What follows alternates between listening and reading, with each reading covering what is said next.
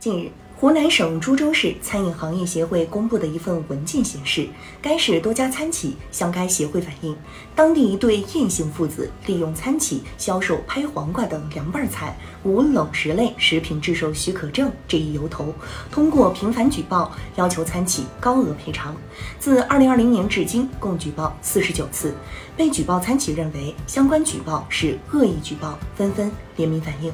拍黄瓜是一道传统小菜。尤其是天气炎热时，吃起来清新爽口，因此颇受食客欢迎。然而，按照相关法规规定，从事果蔬拼盘制售、冷菜、冷荤、熟食、卤味制售的经营者，应当依法取得食品经营许可。已办理食品经营许可证、经营范围是散装食品销售的食品销售经营者，增加果蔬拼盘制售、冷菜、冷荤、熟食、卤味制售的，需要在食品经营许可证经营范围内增加冷食类食品制售经营范围。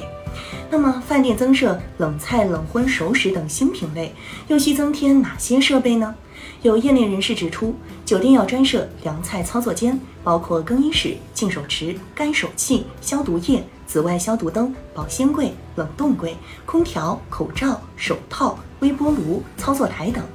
由此产生一个问题。投资数百万、上千万的中大型餐企和一般街边小店，在凉菜等菜品服务上，是否也要按照统一标准？对于前者来说，有关凉菜操作间的相关投入能够承受；但对于本小利薄的街边小店而言，确实和报道中当事店主说的那样，办理冷食许可要求高，办齐各种设备得几万元，一般小店承担不起。当然，食品安全至为重要。燕姓父子举报的这些餐企确实存在这方面的问题，燕姓父子对此进行投诉举报，也是法律所赋予消费者的监督权，有利于有关部门对此进行管理。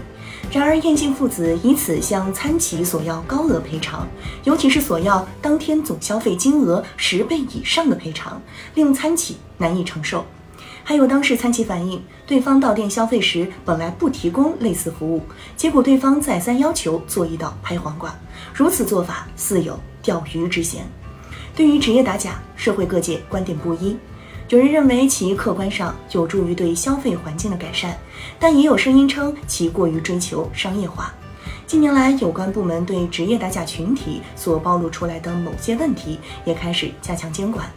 如国务院办公厅关于促进平台经济规范健康发展的指导意见中就规定，切实保护平台经济参与者合法权益，依法打击以打假为名的敲诈勒索行为。最高法也指出，在普通消费产品领域，消费者获得惩罚性赔偿的前提是经营者的欺诈行为。